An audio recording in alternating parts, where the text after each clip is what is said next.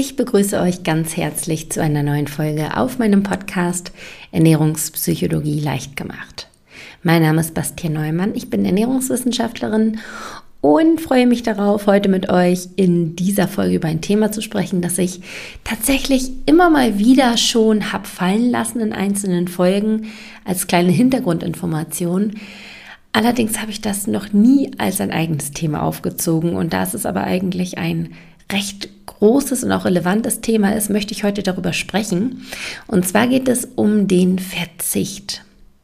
Wie ergeht es uns eigentlich, wenn wir auf etwas verzichten? Gerade beim Essen haben wir es ja häufig so, dass wenn wir beispielsweise abnehmen wollen, dass wir auf bestimmte Dinge verzichten, dass wir unsere schwarze Liste haben, wo wir Lebensmittel draufstehen haben, bei denen wir sagen, nee, da darf ich nicht zugreifen, die sind tabu.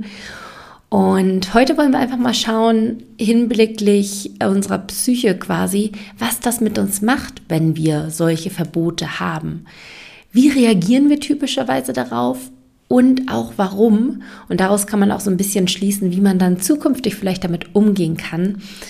Und genau, das soll das Thema der heutigen Folge sein. Ich nehme schon mal ein Stichwort vorweg und zwar ist es das Stichwort Reaktanztheorie. Das ist ein Thema, das uns heute so ein bisschen dabei begleiten wird. Und ja, damit äh, freue ich mich auf die heutige Folge und bevor wir loslegen, stelle ich euch aber gerne nochmal den Sponsor der heutigen Folge vor. Dabei handelt es sich um Blinkist. Blinkist ist eine sehr empfehlenswerte App, wie ich finde, in der man über 3500 sogenannte Blinks findet. Was sind Blinks? Das sind Zusammenfassungen von Sachbüchern, sodass man quasi die Kernaussage des Sachbuchs, den wichtigsten Inhalt, in nur 15 Minuten greifen kann.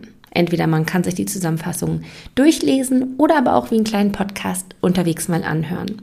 Und diese Blinks, diese Zusammenfassungen sind sortiert in Kategorien. Dabei gibt es über 25 Kategorien, ähm, auch Kategorien, die dem Podcast sehr nahe liegen, wie zum Beispiel Ernährung und Psychologie, aber auch andere Kategorien wie zum Beispiel Kommunikation, Philosophie oder auch Liebe und Sex. Also für jeden ist da auf jeden Fall etwas dabei. Und was ich besonders schön finde, ist, dass an vielen Blinks auch eine Handlung Handlungsempfehlung gekoppelt ist. Das heißt, am Ende gibt es noch Tipps, wie man das Erlernte direkt umsetzen kann. Und in diesem Zusammenhang würde ich euch auch gerne eine konkrete Empfehlung mitgeben für einen Blink, in dem es halt auch wirklich konkrete Handlungsempfehlungen gibt. Und zwar ist es das Buch Emotionale Stresskompetenz von Michaele Kundemann. Ich weiß nämlich, dass Stressessen für einige Leute ein großes Thema ist, weshalb dieses Buch sehr hilf hilfreich sein kann. Und in diesem Buch geht es darum, wie Stress überhaupt entsteht, was es mit uns macht. Und es gibt halt auch eine wirksame Anleitung, wie man gegen Stressattacken quasi vorgehen kann, wie man sich dagegen wappnen kann. Also wenn das spannend klingt, dann dann schaut gerne vorbei auf www.blinkist.de slash Bastien und dort erhaltet ihr nämlich exklusiv als Hörer dieses Podcasts einen Rabatt im Wert von 25% auf das Jahresabo Blinkist Premium. Also nochmal, geht gerne auf www.blinkist.de slash Bastien. Blinkist schreibt man dabei B-L-I-N-K-I-S-T und ihr könnt das Ganze auch erstmal kostenlos für sieben Tage testen und wenn es euch darin überzeugt, dann schlagt gerne zu. Weitere Infos findet ihr wie immer auch nochmal in den Show Notes. So, machen wir weiter mit dem Thema der heutigen Folge, dem Thema Verzicht und der Fragestellung, wie sich Verzicht auf unser Ernährungsverhalten auswirken kann. Und starten würde ich dabei einfach mal mit einem kleinen Einblick in mein eigenes Leben. Denn ich war ja selbst sehr lange auch in diesem, ich sag mal, Diätenkarussell gefangen. Das heißt, ich hatte auch sehr viele Verzichtspunkte. Ich hatte sehr viele Punkte, ähm, bei denen ich mir gesagt habe, das darf ich nicht essen. Also ich hatte diese berühmte schwarze Liste, sag ich mal, wo viele Lebensmittel drauf standen. Ich habe mir Chips verboten, ich habe mir sämtliche Weingummisorten verboten, Schokolade, also natürlich die ganzen ähm, ich sag mal, schlechten Lebensmittel, wie es häufig kommuniziert wird. Jeder, der mich kennt und der andere Podcasts gehört hat von mir, weiß, dass ich Lebensmittel nicht mehr so kategorisiere, aber früher war es so, früher habe ich gesagt, es gibt die guten und die schlechten Lebensmittel und die schlechten Lebensmittel, die ungesunden Lebensmittel standen halt auf der schwarzen Liste.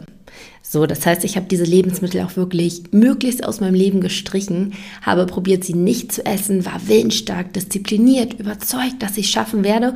Und es ging meist auch für eine Weile ganz gut, bis dann irgendwann diese Disziplin ein Ende gefunden hat. Bis ich irgendwann diesen Punkt erreicht habe, wo ich gesagt habe, ich kann nicht mehr. Ich kann nicht mehr, ich will nicht mehr. Und an diesem Punkt ist dann Folgendes passiert. ich habe dann nicht einfach gesagt, okay, ich gönne mir jetzt ein Stück Schokolade, sondern dann ist es meist ziemlich eskaliert.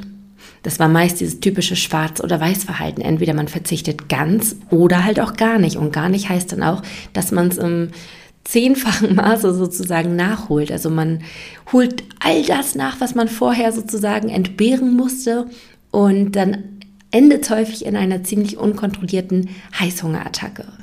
Und das ist ein ziemlich typisches Verhalten, dass man das, was verboten ist, erst recht machen möchte, dass sich häufig die Gedanken auch um die verbotenen Sachen dauerhaft kreisen und man zwar mit Disziplin ein Stück weit dagegen anarbeiten kann, aber diese Disziplin auch irgendwann nicht mehr ausreichend ist und man dann zuschlägt und dann halt erst recht. Weil dieses Verbot es zuvor eigentlich attraktiver gemacht hat. Ne? Verbotene Sachen werden häufig attraktiver durch die Limitierung und dann schlägt man erst recht zu. Und genau hinter diesem Verhaltensmuster verbirgt sich das Wort Reaktanz. Ich habe es vorab schon mal kurz fallen lassen am Anfang der Folge. Das heißt also, Reaktanz beschreibt diesen inneren Widerstand, der dann aufkommt, wenn wir uns in unserer Handlung eingeschränkt fühlen.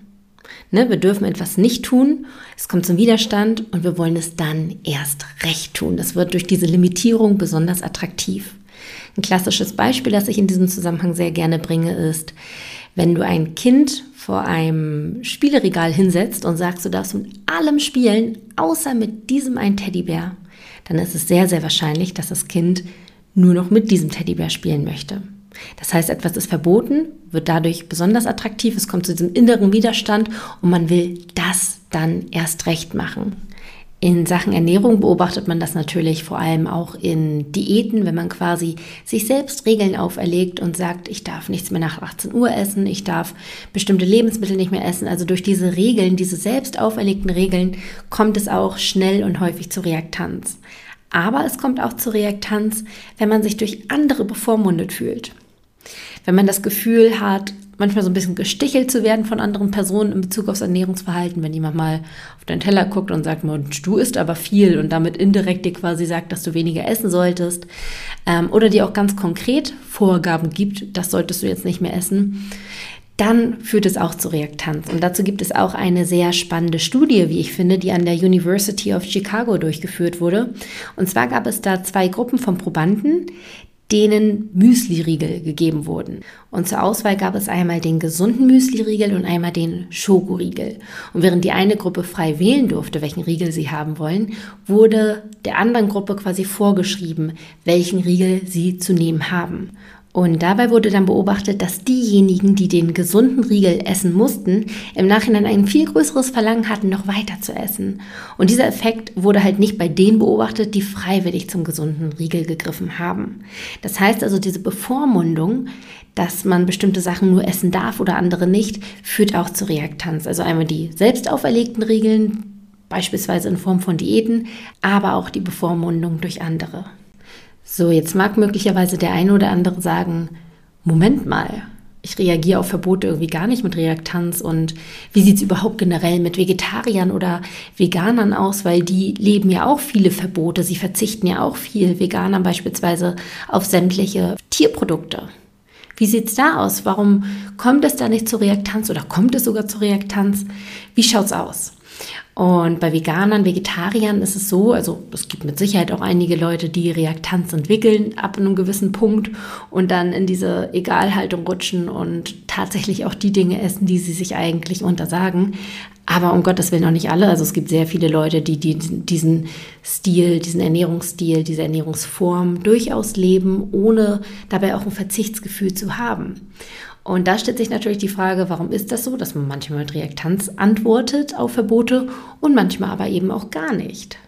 Tatsächlich ist es dabei so, dass es, ich sage mal, bestimmte Umstände gibt, die beeinflussen, wie wir reagieren. Das Gegenteil von der Reaktanz wäre die Rationalisierung. Das heißt, wir rationalisieren ein Verbot, sprich wir finden eigentlich Gründe, warum wir damit einverstanden sind. Und demnach antworten wir also entweder mit Reaktanz oder mit einer Rationalisierung. Aber wovon ist es jetzt abhängig, wie wir auf ein Verbot antworten? Der driftigste Grund dahinter ist, ob wir mit diesem Verbot, mit dieser Einschränkung einverstanden sind oder nicht. Wie sehr sind wir davon überzeugt, dass dieses Verbot Sinn macht? Ein klassisches Beispiel in diesem Zusammenhang sind Gesetze. Durch Gesetze wird uns auch einiges verboten. Zum Beispiel gibt es das Gesetz, dass man nicht klauen darf. Was uns in gewisser Weise schon einschränkt, weil dadurch dürfen wir nicht einfach losgehen und uns nehmen, was wir wollen. Aber die meisten davon sind damit einverstanden, weil es Sinn macht, weil es gewisse Strukturen, gesellschaftliche Strukturen äh, aufrechterhält, auch für die Wirtschaft Sinn macht. Also es gibt einen Sinn dahinter. Wir sind damit einverstanden, weil es eine gute Begründung gibt und deshalb rationalisieren wir dieses Verbot. Wir finden Gründe und Erklärungen, warum wir damit einverstanden sind, warum dieses Verbot Sinn macht. Und das ist auch die Erklärung dafür, warum viele Veganer, Vegetarier nicht mit Reaktanz auf ihre Einschränkungen reagieren. Die meisten Leute, die sich für eine bestimmte Ernährungsform entscheiden, haben eine gute Grundlage dafür. Das heißt, sie haben sich viele Gedanken darüber gemacht, sie haben sich viel informiert und haben einen driftigen Grund für sich selbst, warum sie so leben wollen. Das heißt also, sie haben eine Entscheidung getroffen und sie sind überzeugt davon und stehen zu 100 Prozent dahinter.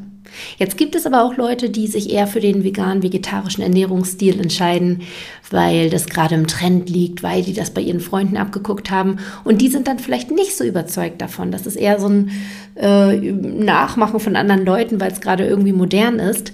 Bei den Leuten ist es dann wahrscheinlicher, dass sie an irgendeinem Punkt mit Reaktanz reagieren, weil sie nicht so ganz einverstanden sind mit den Verzichtspunkten, da sie nicht so hundertprozentig davon überzeugt sind, weil sie sich keine richtige Grundlage erschaffen haben, warum sie diesen Wandel vollziehen.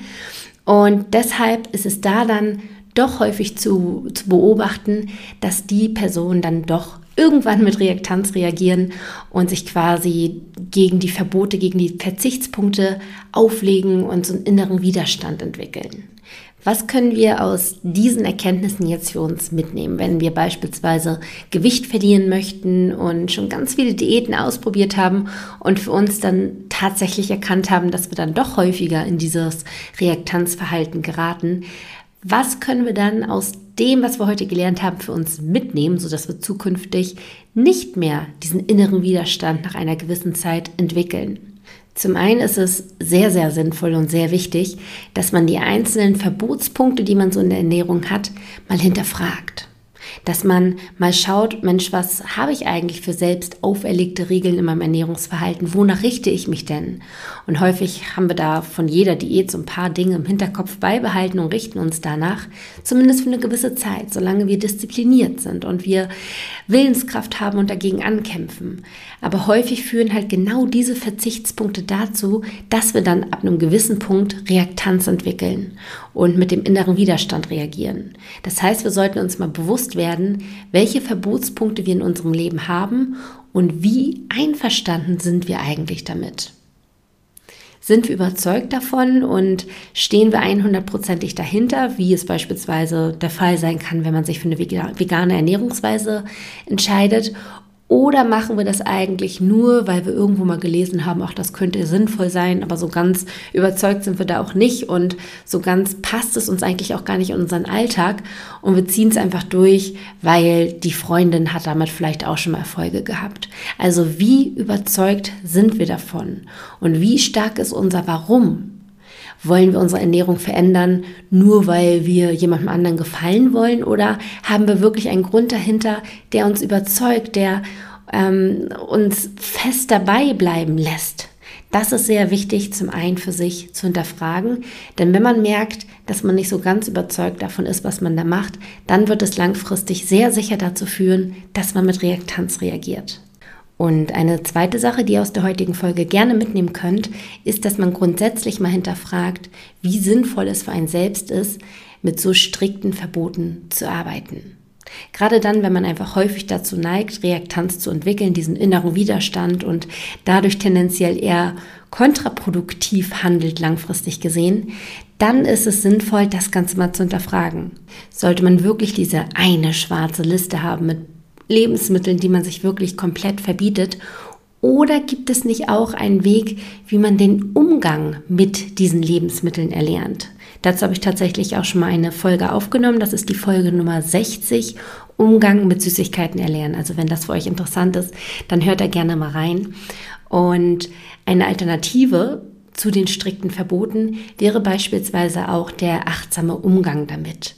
Dass man sich halt nicht sagt, ich darf ganz viel oder halt gar nichts, sondern dass man lernt, den Mittelweg zu finden und bisschen was zu nehmen und das achtsam ist und dadurch nicht dieses krasse Verzichtgefühl entwickelt, sondern man darf es sich erlauben, aber dann halt wirklich achtsam und bewusst konsumieren. Zum Thema achtsam Essen gibt es auch einige Folgen hier auf diesem Podcast. Da schaut auch gerne mal ähm, durch die Folgen durch. Da findet ihr auf jeden Fall auch einige Informationen.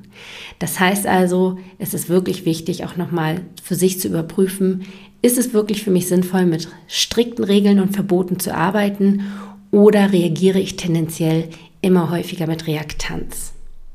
Diese zwei Punkte wollte ich euch auf jeden Fall auf diesem Wege nochmal mitgeben und gemeinsam mit dem Wissen, was ihr in der heutigen Folge zum Thema Reaktanz bekommen habt, hoffe ich sehr, dass es euch so ein bisschen hilft, dass ihr euer Verhalten, euer Regelkonstrukt, sage ich mal, in Sachen Ernährung einfach nochmal ein bisschen hinterfragt.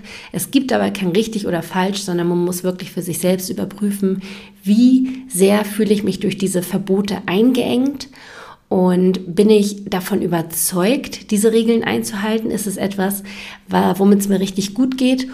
Oder lehne ich mich tendenziell langfristig gesehen immer mehr dagegen auf und habe diesen inneren Widerstand? Das ist auf jeden Fall wichtig für sich zu hinterfragen. Und damit beende ich diese Folge auch schon wieder und hoffe, dass, wie gesagt, einige wichtige Punkte für euch dabei waren, die euch einfach so ein bisschen zum Umdenken bringen. In diesem Sinne wünsche ich euch noch eine wunderschöne Woche. Wenn es euch interessiert, was bei mir auch so hinter den Kulissen passiert, dann schaut gerne auf Instagram vorbei. Dort heiße ich bastian.neumann. Und ansonsten hören wir uns wieder in der nächsten Folge. Bis dahin, macht's gut.